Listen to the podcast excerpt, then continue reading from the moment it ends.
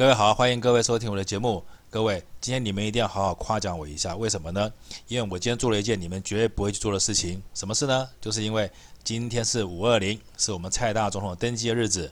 那我知道大家一定不会去看他五二零的演讲，以及看他五二零登基的场合。所以呢，我今天是忍着呕吐，忍着头晕啊，在电视前面把我们蔡大总统的演讲，我们从头到尾看了一遍以后呢，然后接下来我要做的就是。把他的演讲文翻译给你们听，你们觉得我这么做是不是算功劳一件？因为你们都不听嘛。可是你们一定要知道，我们以前常讲嘛，你不管政治，政治会管理嘛。你们不听，不听没关系，我来听，我听好以后翻译给你们听，然后你们看我的视频就可以了。而且我今天为什么可以忍着呕吐把它听完？因为我有一种特异功能，可能大家不知道，就是。我听得懂畜生讲的语言啊，当然我不是针对谁哈，我没有针对蔡总统，而是说我有这么一个功能，我常偶尔会在梦中听到小猫小狗的讲话。好，那今天呢，我就想说，五二零的演讲，历届总统啊，尤其是这个绿色政党执政的时候，大部分老百姓都听不懂他在讲什么。所以说，今天我就发挥我的我的特异功能，看能不能我发挥我听懂畜生语言的这个功能，把他的语言翻译成白话文讲给大家听。当然了，这个功能可能不是每天都有了，可能恰好今天是我也得了失觉失调症，哈，我的脑筋也不大清楚了。可是我脑筋不清楚的时候，我反而就可以听懂畜生的语言了。好，那我今天就忍了一个早上的呕吐以后呢，我大概听懂我们的蔡大小姐她到底讲什么呢？所以呢，接下来我就一条一条的把她的谎话翻译给你们听。为什么我说是谎话呢？我是有依据的哈，那个国安局不要抓我。来，我们看这条新闻，你们看。典礼一开始，蔡大总统他是不是干了这个事情，叫做唱国歌了？不但唱国歌了，居然还唱了“无党所终”四个字。这四个字实在是太令人觉得有趣了。我要是听不懂畜生讲的话的话，我还真的不晓得你为什么会唱“无党所终”，还是弄了半天你是长江一号，你是国民党派到民进党卧底的，搞了半天，终于国民党光复江山，用的办法就是派一个国民党到民党那边去卧底，然后呢，到最后再夺回政权以后。蔡英文在宣布我是国民党的，然后国民党就当总统了。所以听完我们蔡大小姐唱无党所争，我觉得国民党你是不是会心里高兴一点？你现在派出去的卧底，他终于表明身份了，蔡英文是国民党的。所以说我现在终于了解蔡大小姐她这四年做的有多辛苦。她一方面要骗这些独派的，一方面要跟国民党周旋。所以你这个卧底埋得有多深，你这个谎撒得有多大，也难怪你说的话我听不懂，也难怪我觉得你说的是畜生的语言，因为从头到尾你都在演戏嘛。你虽然这么不容易，但是我还是得验证你这五二零演讲里面，你到底说的话是人话还是畜生的话，我才可以确定你到底是不是国民党派的卧底。所以今天五二零就职典礼一开始，我们蔡大总统就表明身份，他是国民党的。我觉得你们这些独派的跟八一七还有一四五零，你们会不会想去死啊？因为我觉得，当你们发现原来蔡英文搞了半天是国民党的，你们除了去撞豆腐自杀以证明自己的愚蠢以外，我实在想不出任何办法可以证明你们就是一群智障跟白痴。好，那接下来我们就要把今天蔡大总统他五二零演讲文的一些重点，我一条一条的跟大家翻译看看。我尽力了，因为我今天觉得头很昏，我觉得我有一点思觉失调症啊。但是呢，我觉得在思觉失调症的状况下，我可能很多事情看得比较清楚。那不管怎么样，我就在思觉失调症下，我尽量翻译他的语言，希望大家听得懂。好，那今天我们蔡大总统蔡大小姐，他第一句话讲的我就听不大懂。他讲了什么呢？他说他过去的四年有有尽力为两岸和平稳定付出努力，他愿意跟两岸展开对话，而且呢，他希望北京要在和平、对的、民主对话八个字的底下要跟他和谈。但是呢，他绝对不会接受一国两制。然后呢，他又说他会遵循中华民国宪法跟两岸关系人民条例，维持台海和平稳定。各位听众，你们听到这边，你觉得他讲的哪一句话你们听得懂？什么叫做过去四年你也为两岸的和平稳定做出努力？你在过去四年里面破坏两岸和平的就是你。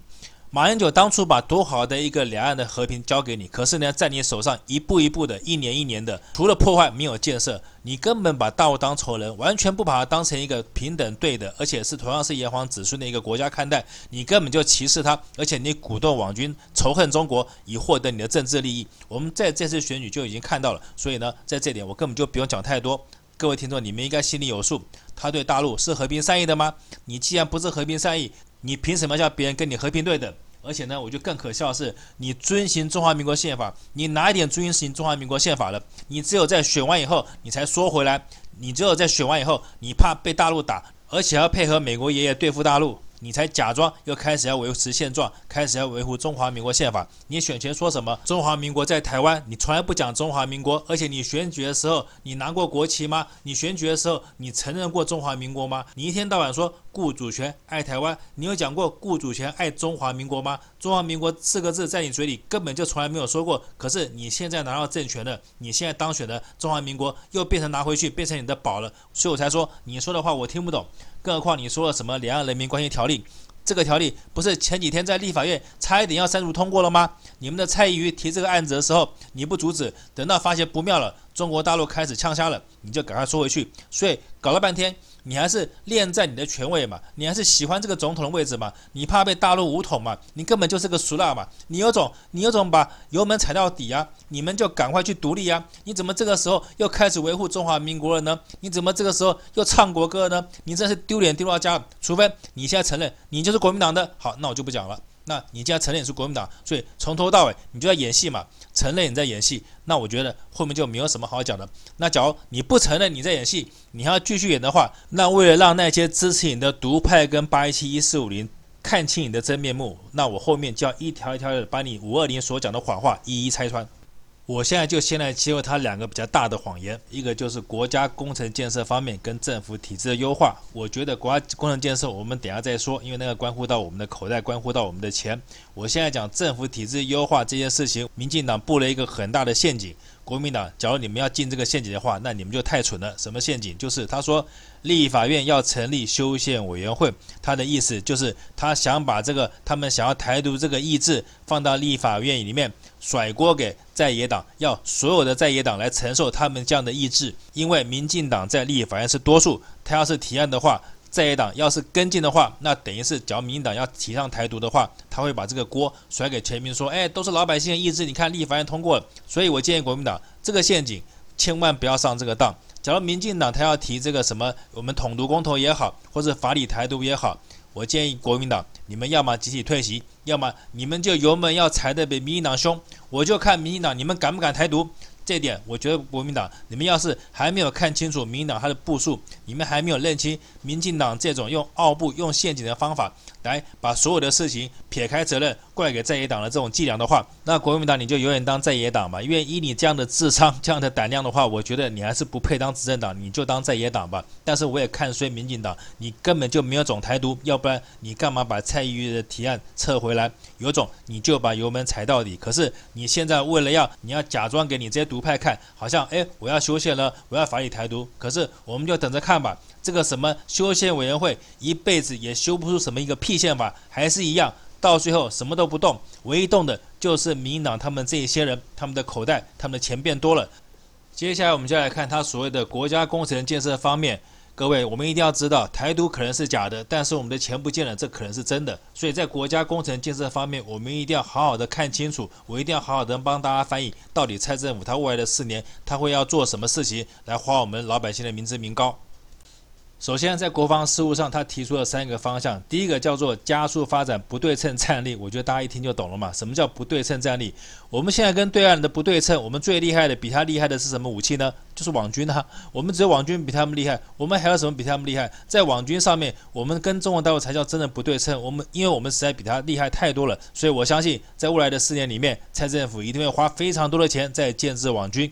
从这次的选举，我们就知道网军是多么的厉害，网军是多么的可怕。所以蔡政府以后呢，他可以用网军去征服全世界，甚至于对付中国大陆。所以我才说，以后呢，他的这个加速发展不对称战力，他要发展的就是网军。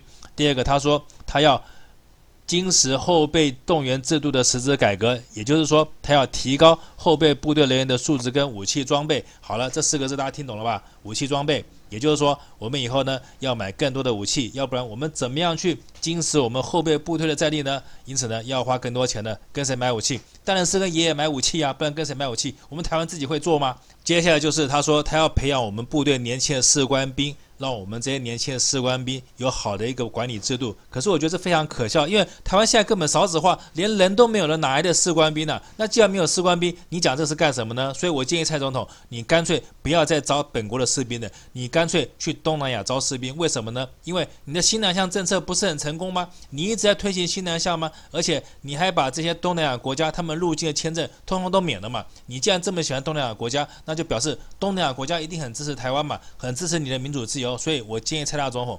你干脆到东南亚去招募东南亚的佣兵，我相信你只要付钱，他们这些人是愿意为你卖命的，总比台湾这些年轻人好。台湾这些年轻人生长在你所谓的民主自由环境下，个个弱不禁风，不能打，不能骂，不能操，不能练，他们根本就没有战力。那不如你干脆就到东南亚去，你喜欢的这些新南向国家去招募士兵来。我相信反正都是花钱，既然这样子，你干脆就募一批愿意敢死、愿意为钱打仗的士兵来，或许比你花钱在培养台湾这些没有用的年轻人好。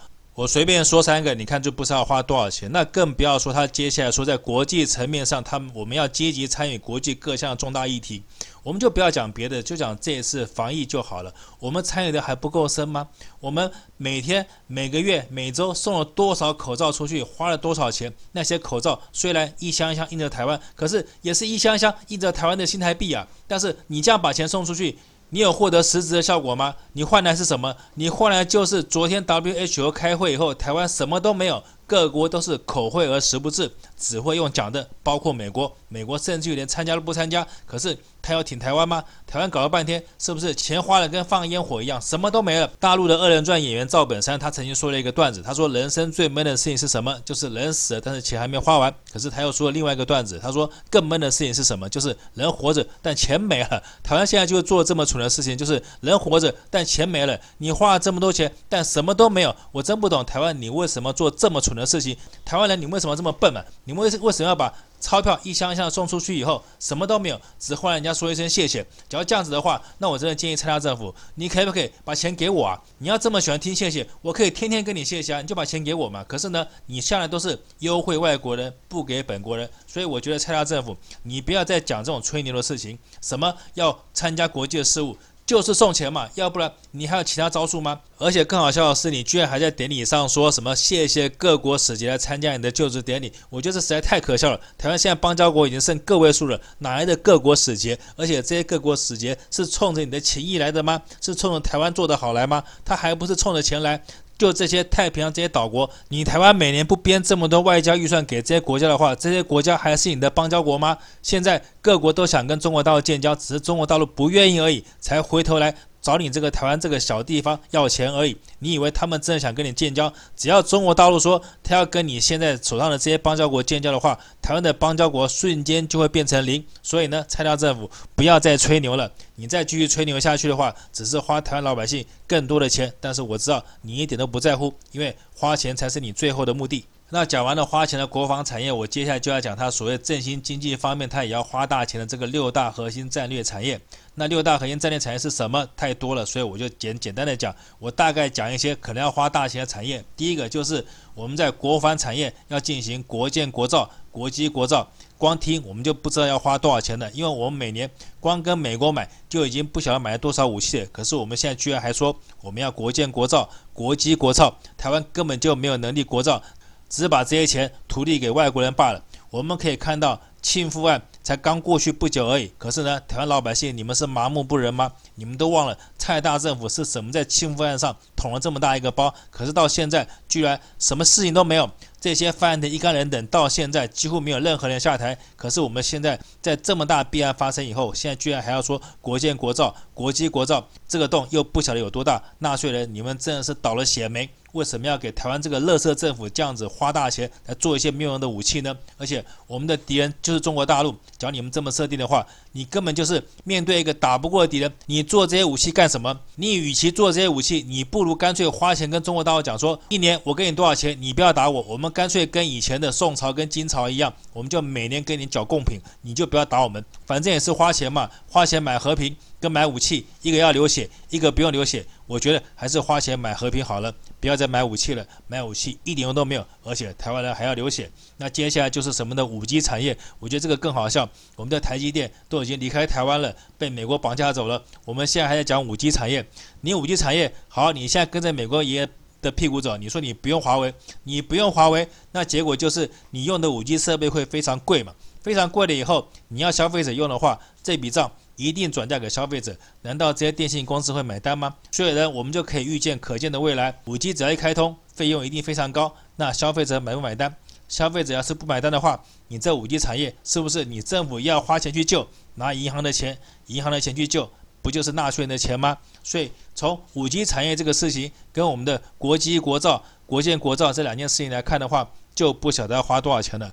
更不要说接下来他要还要继续搞什么绿色能源跟再生能源，我觉得我的天呐，他执政的前四年，我们已经看到他花了几百亿搞了风力发电跟太阳能发电，结果是一度电都没有发到，可是呢，我们却花了这么多钱，而这些钱都不晓得到谁口袋里。他现在还要吹牛说，二零二五年我们的绿色再生能源可以达到我们的能源的百分之二十。假如你这么厉害的话，那为什么台中现在还要用火力发电，还要烧煤炭，叫台中人用废发电呢？假如你的绿色能源这么好的话，为什么到现在一事无成之外，火力发电还要继续？你既不用核电，一意孤行要用花钱，而且又没有效应的绿呢，你到底所谓为何？你到底居心何在？所以我合理的怀疑，接下来的振兴方案不是振兴老百姓的方案，是振兴你们民党政府的方案。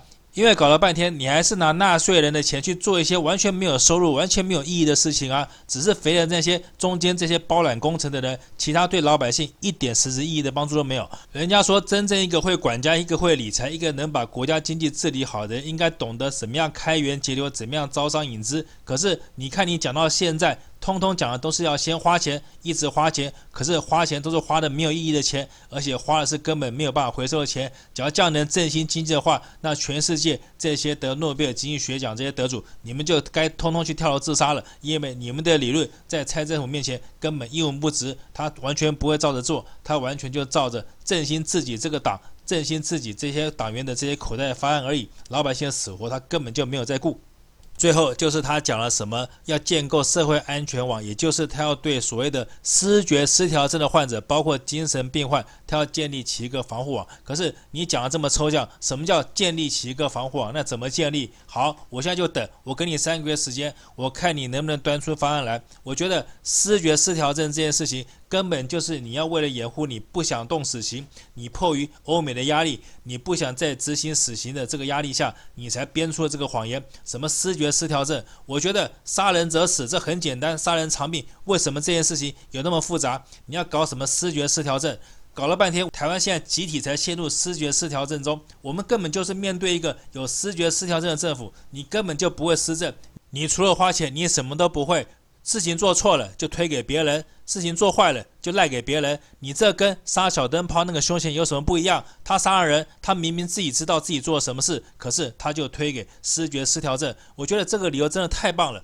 反正你只要随便做，不管你怎么做，做错了推给别人，赖给别人，就说自己是视觉失调症，什么事情都没有。在台湾真的是做什么职业最好，就是从政最好，因为从政的你只要做错事情了，花纳税人的钱，用纳税人的钱，甚至于杀人了，什么事情都没有，因为你有视觉失调症。而台湾的老百姓，尤其是八一七跟一四五零，我觉得你们更是视觉失调症的严重患者，因为你们面对这个假装视觉失调症的这个政府，可是你们却无动于衷，任由他胡作非为，所以我才觉得我可能也成了严重的视觉症失调者，因为我现在看什么做什么，只要是民进党政府所做的，只要是蔡政府他们所说的，我怎么看都像是畜生说的语言，完全不像人话。因此呢，我相信我可能要看医生了，我也是严重的视觉失调。调症患者，要不然我怎么听得懂这些畜生讲的语言呢？好，那以上就是我今天很努力，忍着呕吐，忍着头晕，帮各位翻译的泰大政府五二零的演讲就职稿，希望大家能满意。